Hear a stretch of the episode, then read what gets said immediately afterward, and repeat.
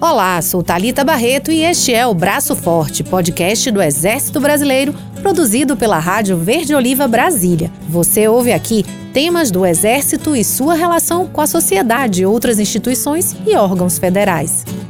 E neste episódio, o Braço Forte recebe o comandante do Exército Brasileiro, o general de Exército Tomás Miguel Miné Ribeiro Paiva. O comandante nasceu em São Paulo e está na Força Terrestre desde 1975, ano em que incorporou a Escola Preparatória de Cadetes do Exército. Em 2019, ascendeu ao mais alto posto da carreira militar, quando passou a integrar o alto comando da Força. Desde janeiro deste ano, ele comanda o Exército Brasileiro e seus mais de 200 mil militares. General Tomás, seja bem-vindo ao Braço Forte. É uma honra para o nosso podcast receber o comandante do Exército Brasileiro em nossos estúdios. Muito obrigado. Para mim é uma honra estar aqui, né? Até porque eu fui integrante da Rádio Verde Oliva. Aqui no ano de 2005, eu tive aqui, né? Trabalhando na Rádio Verde Oliva e acompanhando toda essa metamorfose que a rádio viveu, que hoje ela se expandiu, está em outros locais, então é uma alegria, sou ouvinte da Rádio Verde Oliva também.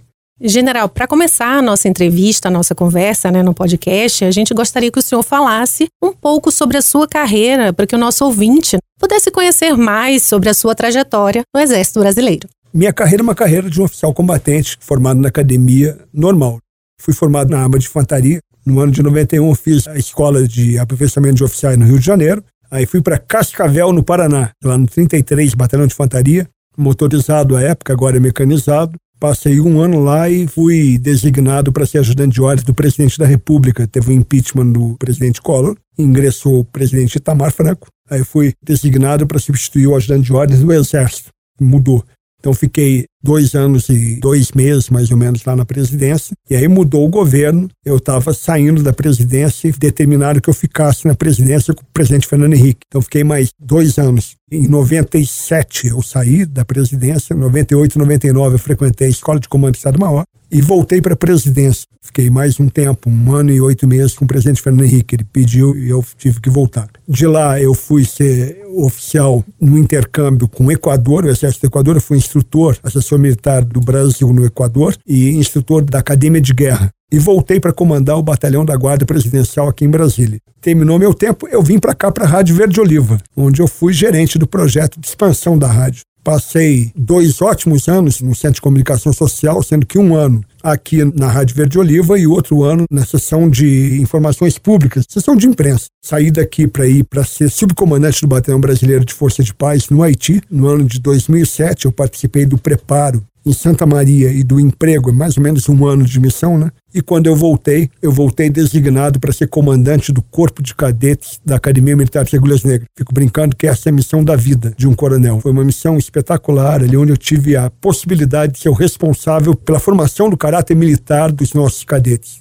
Em 2010, eu fui designado comandante da Escola Preparatória de Cadetes do Exército em Campinas. Então, fiquei lá em Campinas por um ano e quatro meses e fui promovido oficial general ali. Aí vim para cá para o Comando de Operações Terrestres, para ser então o segundo subchefe, que era responsável pelo emprego. Saí do COTER, fui designado comandante da 11ª Brigada de Infantaria Leve em Campinas e fui, nessa ocasião, para o Complexo da Penha do Alemão. Passei ali quatro meses, de janeiro até abril, onde eu tive a oportunidade de ser o comandante da Força de Pacificação Arcanjo Meia Dúzia. Fiquei até mais ou menos o mês de março do ano de 2013, quando fui designado comandante da Academia Militar de Agulhas Negras. Foi outra grande missão que eu vivi. Terminei o meu tempo em 2015, quando eu fui, então, designado chefe de gabinete do comandante do Exército, no caso era o general Vilas Boas, o comandante. Aí passei praticamente com ele quase o tempo todo de comando, saí um pouco antes, fui comandar a 5 DE, em Curitiba, e lá na Quinta DE foi onde eu fui promovido a general de Exército, no último posto, e fui chefiar o Departamento de Educação e Cultura do Exército no Rio de Janeiro. Passei os dois anos ali e fui designado pelo general Pujol para ser comandante militar do Sudeste, que é onde eu estava até assumir o comando do Exército. Também foi um grande comando, que foi a primeira vez que eu tive a oportunidade de voltar para minha terra natal no final da carreira e estava designado para ser conselheiro militar do Brasil nos Estados Unidos, antes de ser designado comandante do Exército. Então, essa é a minha trajetória profissional, mais ou menos isso aí. General, é uma trajetória de muito trabalho. Muito trabalho. Falando em trabalho, desde que o senhor assumiu o comando do Exército, quais foram as principais ações realizadas como comandante da Força? Olha, como comandante da Força, o que é fundamental é a gente dar sequência ao trabalho dos nossos antecessores. Né?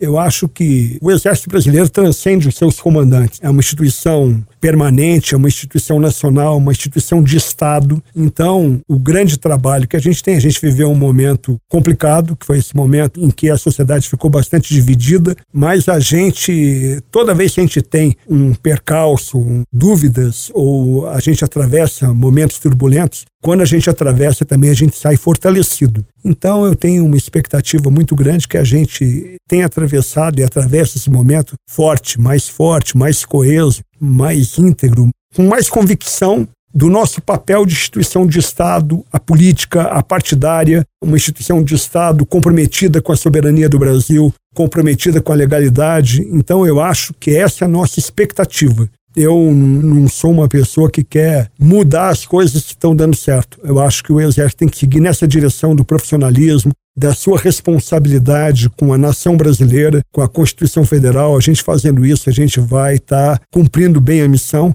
que é garantir a nossa soberania, garantir a nossa paz, que é o fundamental para o nosso Brasil. General, a gente acompanhou as diversas e diferentes informações noticiadas sobre a força desde janeiro que trouxeram muita desinformação geral, né? Estes primeiros meses de comando ainda têm reflexo deste momento. Como é que o senhor tem tratado esse tema e essa conjuntura? Olha, a principal coisa, eu cheguei a comentar isso daí. A gente vive um ambiente informacional difuso Hoje a gente tem um universo, até o pessoal chama de metaverso, essas questões do ambiente virtual. Então, hoje está muito fácil as pessoas se informarem por qualquer tipo de meio e cada um produz a informação que quer. E eu falava que a única maneira da gente transpor essas dúvidas, a desinformação que às vezes paira, é com mais informação, informação de qualidade. Então, eu acho que esse é o caminho para a gente transpor também esse momento. É informação de qualidade. A gente produzir informação, falar sempre de maneira fidedigna, falar a verdade, falar com convicção e reconstruir pontos. Reconstruir pontos é fundamental. Então, o nosso trabalho tem sido a gente combater a desinformação dessa maneira, olhando no olho das pessoas, falando o que tem que ser falado de maneira tranquila, de maneira respeitosa. O respeito, acho que é a base de tudo. Então a gente não pode também ficar intimidado quando a gente sofre ataque ou quando a instituição é colocada em dúvida. A gente tem uma base muito grande de integridade, de colaboração com a construção de grandes coisas no Brasil e que vão continuar acontecendo. Então a gente tem que ter muito orgulho de vestir a nossa farda e de prosseguir nas nossas tarefas diárias. Comandante, com o avanço dos programas estratégicos e o aperfeiçoamento de seus militares, o Exército Brasileiro é considerado uma das maiores forças da América Latina, com mais de 200 mil integrantes. Quais os desafios na visão do comandante para informar, capacitar e integrar esse efetivo? Olha, hoje, a primeira coisa, vamos falar de educação e cultura, que é uma área que eu acho que eu tenho bastante experiência, vivi bastante isso daí. Eu acho que a gente vai muito bem foi sempre melhorando ao longo do tempo. Então a gente forma o nosso pessoal, o itinerário formativo, tanto dos nossos quadros, sargentos e oficiais, é muito bom. Para você ter uma ideia, para entrar na força, tanto para ser sargento como para ser oficial, são mais de 100 candidatos por vaga. Mas eu fico muito contente, muito orgulhoso quando eu vejo isso. A nossa formação de sargento é espetacular. A gente está querendo melhorá-la agora com o projeto da nova Escola de Sargentos, que é um projeto audacioso que visa levar a formação de sargento ao estado da arte. A gente colocando a nossa escola de sargentos unificando a nossa formação, que hoje ela é feita em várias escolas, são mais de 16 escolas, porque tem várias unidades de corpo de tropa que ajudam a formar, são 13 unidades, e três escolas que a gente tem em Taubaté, no Rio de Janeiro, e em Três Corações. A formação é muito boa, mas ela pode melhorar ainda mais. Então eu acho que esse projeto vai colocar a gente no estado da arte na formação dos nossos graduados. Na formação dos nossos oficiais, a formação é muito boa, o itinerário formativa é muito bom tanto na área do oficial combatente como do oficial técnico. A gente fez um movimento grande agora, nós temos cinco anos de formação de nível superior, que começa na Escola de Cadetes em Campinas, quatro anos na Academia Militar de Agulhas Negras, um ano no Rio de Janeiro, na ESAO presencial, um ano à distância. Então só aí são sete anos que o camarada faz, né? E depois mais dois anos na Escola de Comando Estado Maior do Exército Os currículos são muito adequados. Eu acho que eles são modernos. Eles fazem um trabalho muito bom na forja do caráter militar. E as pessoas são muito profissionalizadas. Isso dá consistência para o Exército e nos diferencia, às vezes, de outras forças. Uma formação muito boa. Do ponto de vista técnico, a gente tem centros de excelência como o Instituto Militar de Engenharia, que é uma das escolas mais renomadas e reconhecidas do Brasil em termos de engenharia, formando engenheiros de alta capacitação. Tem civis, tem militares. Também a nossa escola de saúde agora foi movimentada para Salvador. Ela proporciona melhores condições de funcionar em Salvador, junto com a formação do nosso oficial do quadro complementar. Então acredito que a gente vem evoluindo bem. E na área de ciência e tecnologia e dos nossos projetos estratégicos, a gente tem que fomentar ainda mais a diminuição do hiato tecnológico que nos separa de outras nações do mundo, das nações do arco do conhecimento. Então a gente tem que colocar nossa energia no sentido de promover iniciativas que nos fortaleçam como um centro de excelência de tecnologia para poder fazer com que os projetos estratégicos eles andem mais rápido eu acho que esse é um pensamento muito correto da parte do Ministério da Defesa, do governo federal, no sentido da gente evoluir e acompanhar a tendência dos conflitos mais modernos do mundo e das forças mais modernas do mundo. General, na mensagem especial do comandante do Exército, quando os novos recrutas foram incorporados este ano, o senhor lembrou dos dois pilares da instituição, hierarquia e disciplina, e também de valores comuns aos integrantes do Exército. Hoje, comandante, o senhor considera que mais do que nunca a profissão militar requer sacrifícios? Requer. Requer sacrifícios a profissão militar. Agora, eu me orgulho muito também da gente ter uma conscrição dessa magnitude. Então, você veja que a gente tem 75 mil conscritos no Exército Brasileiro nesse ano. 50 mil ingressaram agora no dia 1 de março e 25 mil vão ingressar no meio do ano. Isso é uma forma de você integrar o Exército com a sociedade brasileira. Agora, o exército requer sacrifício. E sacrifícios são as movimentações, são os trabalhos fora de horário normal que a gente trabalha mesmo. Você é submetido a condições de trabalho mais rigorosas, você é submetido a não ter hora extra, até um regime de trabalho de estar o tempo todo de sobreaviso, pode ser acionado a qualquer hora, em qualquer local. Então, é uma dedicação exclusiva que você tem, que é uma característica da profissão militar. E eu acho que isso impõe a cada vez mais ao nosso pessoal uma compreensão das nossas características específicas, é uma vocação. E essa vocação não combina, muitas vezes, com outro tipo de atividade que o cara possa desenvolver em outras profissões. Em outras profissões, aí o cara, às vezes, pode desenvolver uma atividade, até uma atividade política. Eu não sou contra ninguém é, que se vocaciona para atividade política se encontrar nessa atividade. Essa é uma atividade muito importante também mas ela não se coaduna com a nossa. A nossa é uma atividade de Estado, dedicação exclusiva. A gente se compromete, a gente jura quando a gente entra, é uma dedicação integral ao serviço da pátria. Então, acho que as coisas têm que ser separadas. Por isso que tem iniciativa que busca, no âmbito governamental, no âmbito federal, no âmbito do Congresso Nacional, que a gente separe as coisas. Quer ser político, o camarada vai para outra carreira. Não é que, que seja errado, vai para outra carreira. Quer ser militar, carreira de Estado, ele tem determinadas características que estão prescritas, inclusive, no nosso código de ética, que é o Estatuto dos Militares. Então a gente acha que as coisas não se coadunam. Algumas carreiras não se coadunam com a nossa. A nossa é dedicação exclusiva.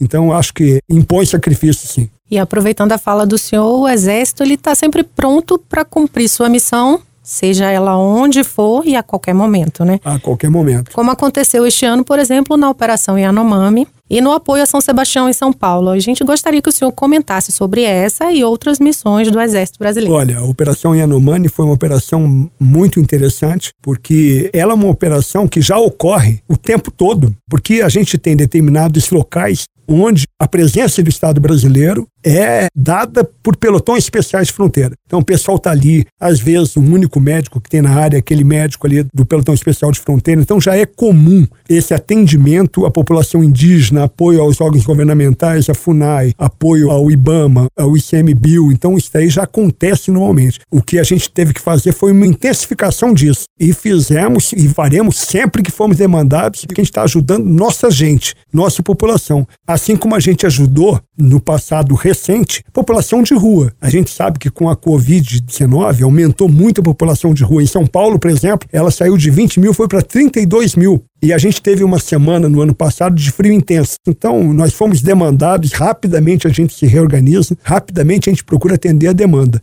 E agora, recentemente em São Paulo, durante o carnaval, que é um período de certa desmobilização, em quatro horas, quando houve o problema das chuvas e do desastre que ocorreu no estado de São Paulo, a gente rapidamente se mobilizou, colocou helicóptero, colocou tropa e ajudou muito o estado de São Paulo, obviamente com autorização do governo federal. Então, ali a gente vê um exemplo de sinergia das esferas estadual, municipal e federal em conjunto como tem que ser para poder fazer com que o sofrimento da nossa gente seja mitigado. Então, isso eu acho que é um papel relevante do Exército e que sempre vai ser cumprido com muita satisfação. General, a gente vê que o Exército ele é uma instituição que participa permanentemente do dia a dia da população, do país. Mas será que a população compreende esse papel da Força Terrestre? Eu acho que a população compreende. Nós não precisamos ficar falando muito. As pessoas, que são as pessoas mais simples, que veem as nossas atividades, eles compreendem sim. E isso daí é comum, é usual que seja bem exposto na mídia.